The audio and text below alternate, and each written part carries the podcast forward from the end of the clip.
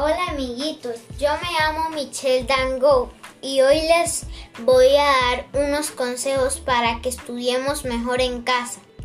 Primer consejo, debes estar atento a lo que el profesor nos asigne.